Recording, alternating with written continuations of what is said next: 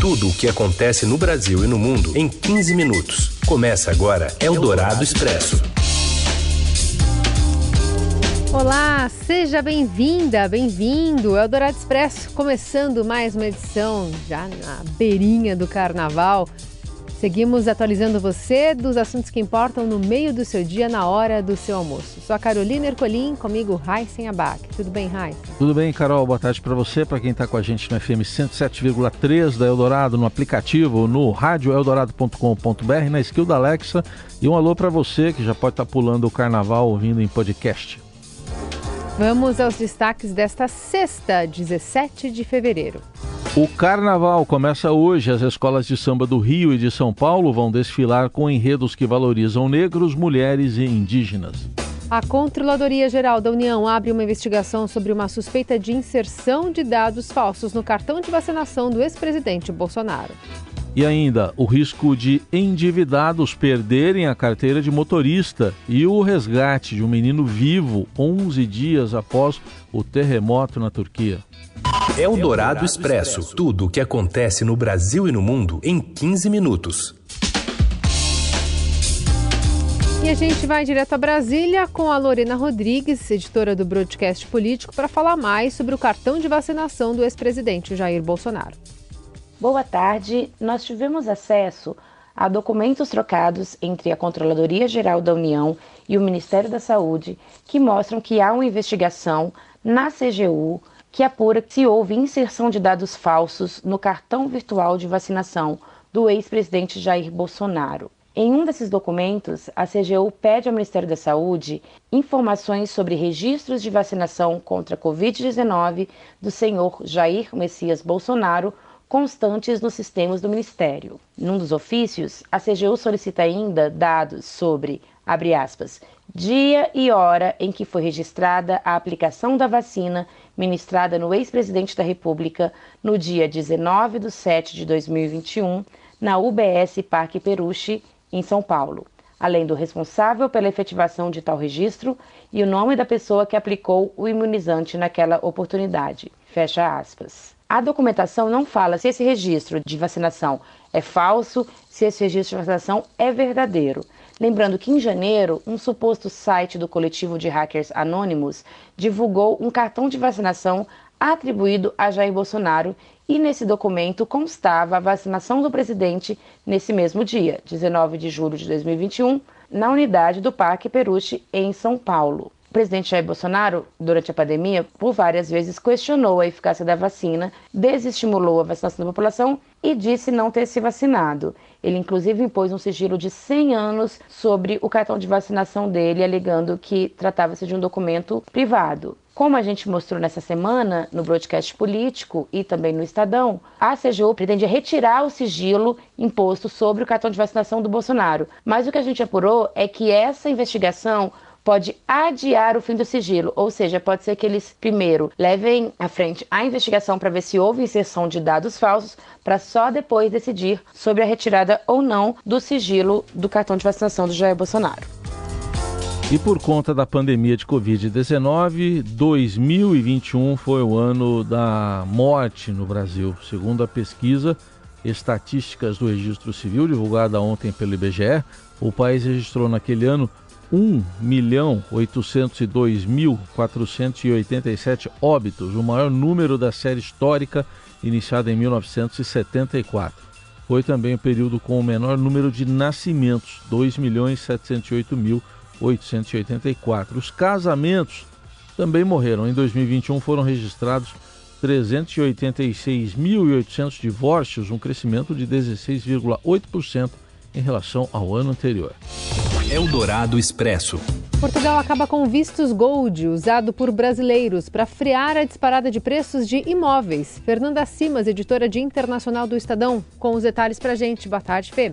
Boa tarde, Carol. Boa tarde, Heisen.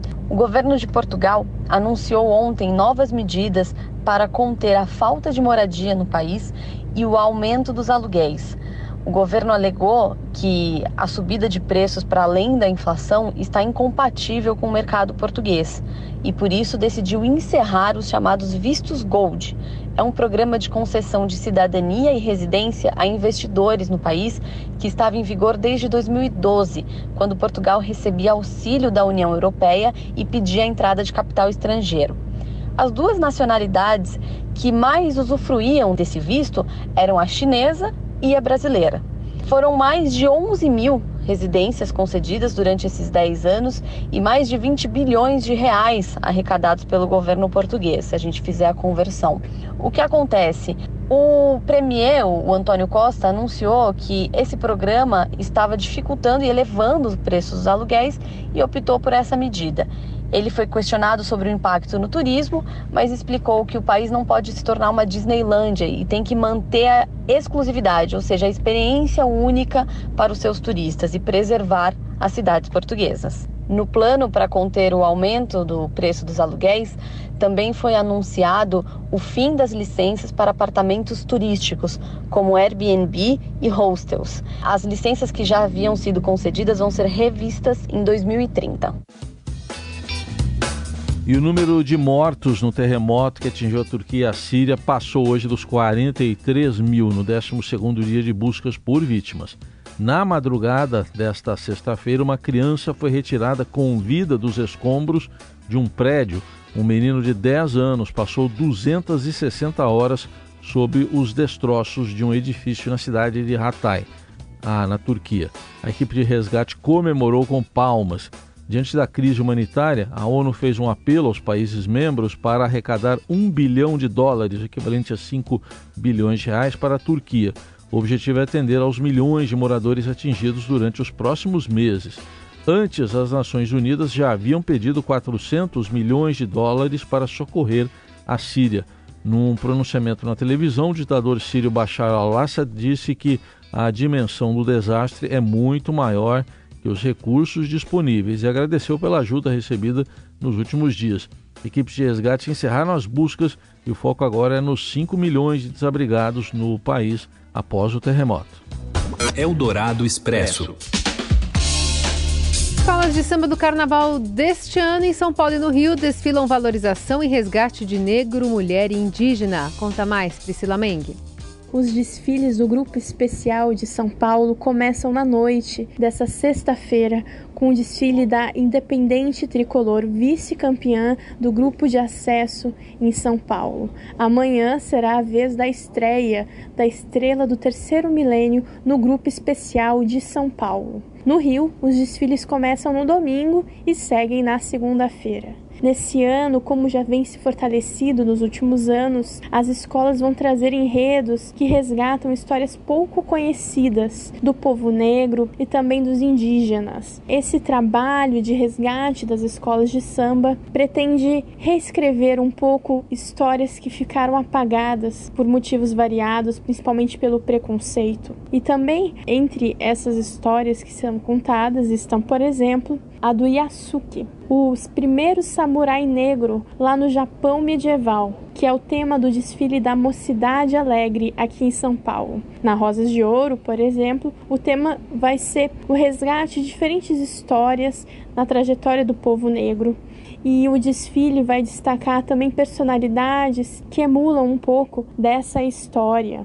Já lá no Rio, um desses desfiles será o da Viradouro, que vai resgatar a história da Rosa Egipsíaca, primeira escritora negra do Brasil e que chegou a ser considerada uma santa popular lá em Minas Gerais no século XVIII. E também existem vários outros enredos que serão apresentados, enredos com famosos, como Arlindo Cruz, ou na Grande Rio, que vai trazer o universo do Zeca Pagodinho vai ser um carnaval com formato de normalidade, sem aquelas adaptações para a Covid-19 como ocorreu no ano passado. E resgatando o formato original de início primeiro dos desfiles do Grupo Especial de São Paulo e depois, a partir do domingo, os desfiles das escolas do Rio. Eventos como Carnaval, Réveillon e até jogo de futebol são períodos de alerta para a polícia no quesito violência contra a mulher. Segundo a delegada de polícia coordenadora das DDMs, Delegacias de Defesa da Mulher no Estado de São Paulo, Jamila Jorge Ferrari, o número de casos de abuso sexual e violência cresce durante o período, principalmente estimulado pelo consumo de álcool e drogas. Existem estudos, e nós verificamos isso na prática, depois de jogos de futebol, no domingo à noite, na segunda de manhã, né, durante a madrugada, também é um momento tenso para as mulheres, principalmente se o time daquela pessoa perdeu. Uhum. Infelizmente, até nisso nós temos que nos preocupar, né? Qual é o limite entre o abuso e o crime?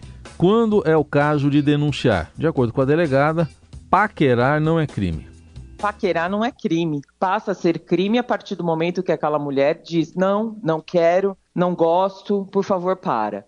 Então você não pode roubar um beijo, você não pode passar a mão em nenhuma parte do corpo dessa mulher, tentar abraçar ou qualquer outra atitude que passe dos limites. Isso é crime passivo de prisão em flagrante. Segundo Jamila Jorge Ferrari, ao presenciarem importunação, agentes da, de polícia paisana podem prender o assediador em flagrante.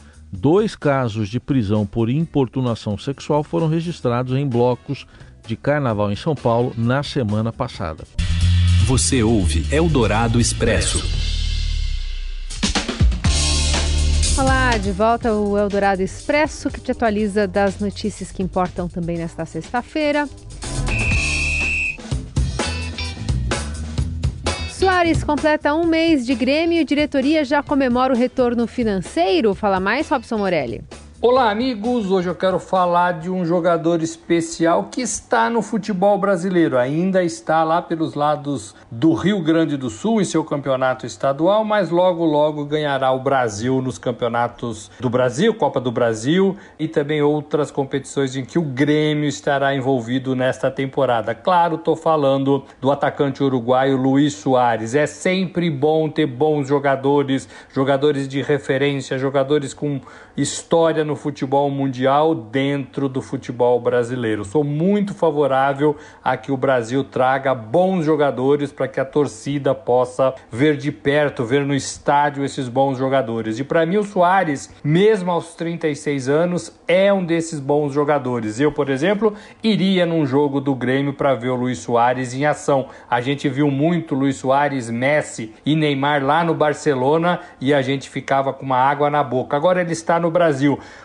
O Estadão fez uma reportagem sobre esse jogador atacante que está vestindo a camisa do Grêmio. Faz um mês que ele chegou a Porto Alegre e ele já consegue fazer com que o clube gaúcho ganhe dinheiro. Por exemplo, o programa de sócio torcedor do Grêmio já teve um crescimento de 19 mil novos adeptos desde a sua chegada. Isso é dinheiro em caixa diretamente, diretamente dinheiro em caixa. São torcedores que se associam ao programa do clube, certamente para ver o jogador, mas que pagam mensalidades e esse dinheiro vai para as contas do Grêmio. Então é legal isso, as partidas também tem público atrás de ver esse jogador, esse bom jogador, e claro, toda a equipe, o torcedor quer ver toda a equipe, mas o grande jogador sempre arrasta torcedor para o estádio. Então, Luiz Soares completa um mês no Grêmio, vai começar a aparecer no futebol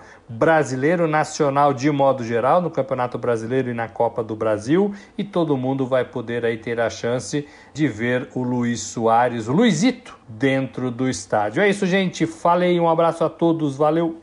Eldorado Expresso. O que fazer e como reaver a carteira de habilitação a partir da nova decisão do STF que determina que pessoas com dívidas poderão ter a carteira nacional de habilitação apreendida. As informações chegam com o editor do Jornal do Carro, Diogo Oliveira. O STF julgou como constitucional nos últimos dias o dispositivo do Código de Processo Civil que autoriza o juiz a determinar medidas coercitivas para fazer com que devedores quitem suas dívidas. Assim, juízes de todo o país podem agora usar este recurso para garantir o cumprimento de ordens judiciais. E tem mais: além de perder a CNH, a pessoa negativada pode ser impedida de participar de concurso público ou licitações, bem como pode ter o passaporte apreendido. As exceções são os endividados por compra de alimentos e os motoristas profissionais.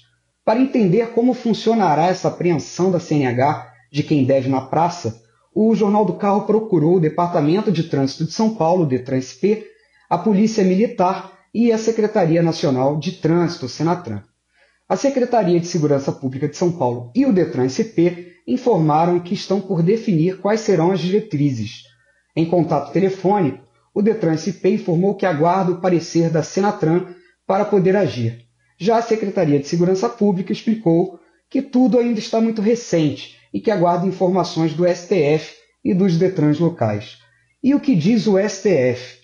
Ao Superior Tribunal Federal, questionamos se, após uma possível autorização de apreensão da CNH, a única maneira de reaver o documento seria quitando a dívida. Além disso, perguntamos se essa apreensão é realizada por um sistema central que bloqueia a CNH do condutor inadimplente ou em uma blitz, quando o agente fiscal precisa consultar o histórico do condutor para constatar alguma ilegalidade. Por e-mail, o STF respondeu que não teria como entrar nesses detalhes específicos. Eldorado Expresso.